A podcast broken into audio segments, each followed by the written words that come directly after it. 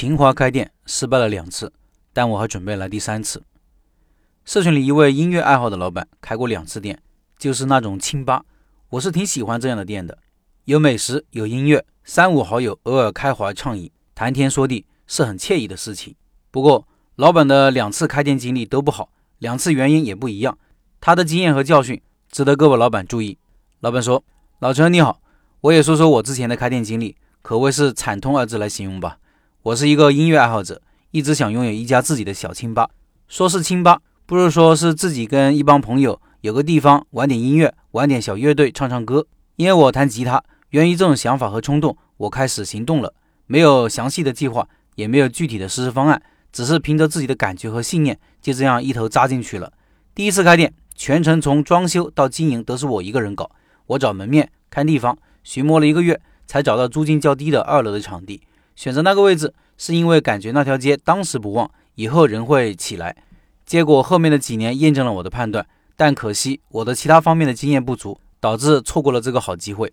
由于当时没有考虑我所做的事情声音比较大，其结果是吵到周围的人，被城管上门打招呼，说过了晚上九点就不能扰民了，一下子搞得我很郁闷。毕竟找到门面后，我也是一个人一点点搞起来的，有的时候自己安装摆设。搞到凌晨两点多才回家，都是我花了心思和精力的。而且刚开始经营的时候，很多朋友来捧场，在我没有做任何宣传的情况下，居然开张的第一天一下子来了差不多两百多人，搞得我没有足够的桌椅提供给他们。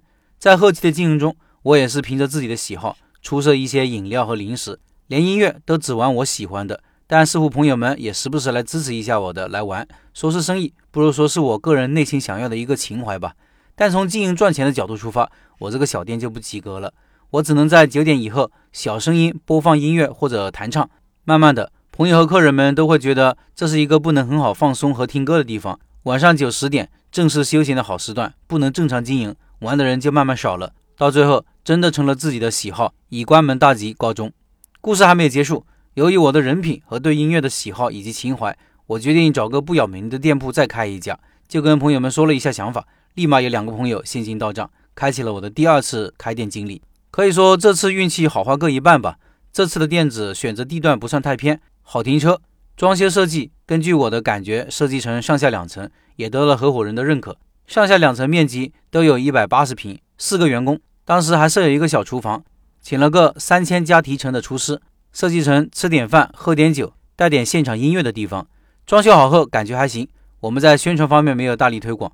也没有做微信集赞，因为有一定的顾客基础，所以微信通知大家已搬迁到新店就好了。刚开始生意还行，后来慢慢就差了一些，但也过得去。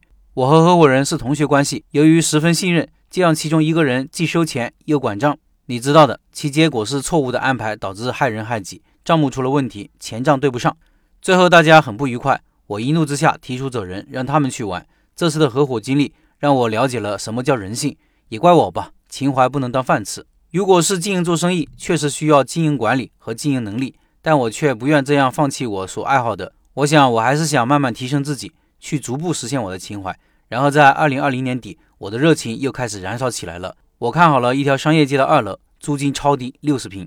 不过接下来，我想我该停下来了，多多请教陈老师，向群里的朋友们学习，总结些经验和教训。十分坦诚的，希望老陈和各位老板给予批评和建议，我愿意踏实努力去做好。以上是这位老板的经历，这位老板的音乐素养一定很不错，这是很难得的天赋。好音乐人人都喜欢，但是能弹出好曲子的人是很少的，这是稀缺资源，也是一个清吧的核心竞争力。这就跟一个餐厅的厨师一样，老板如果不懂厨房，是很难开好一个餐厅的。而如果老板本身就厨艺精湛，成功率自然高一些，起码在产品方面就不是问题。但很多好厨师也开不好餐厅，因为开店包含三个部分：把产品做出来。把东西卖出去，让这个过程成本最低，利润最高。厨师往往对生产很在行，对销售和运营缺乏了解。一定程度上说，这位音乐人老板跟厨师的情况差不多。建议老板在运营和营销方面加强学习，补足自己的短板。也可以找个合伙人跟自己一起开店。这个合伙人需要在能力上跟自己互补，只要负责店铺营销和运营的事情，而自己就负责情怀，把有情怀的人聚在一起。情怀并不是错，但是光有情怀就会有问题。你看那些只有情怀的电影，都是叫好不叫座，导演亏得要死；而大获成功的商业片就是情怀和收益的高效结合。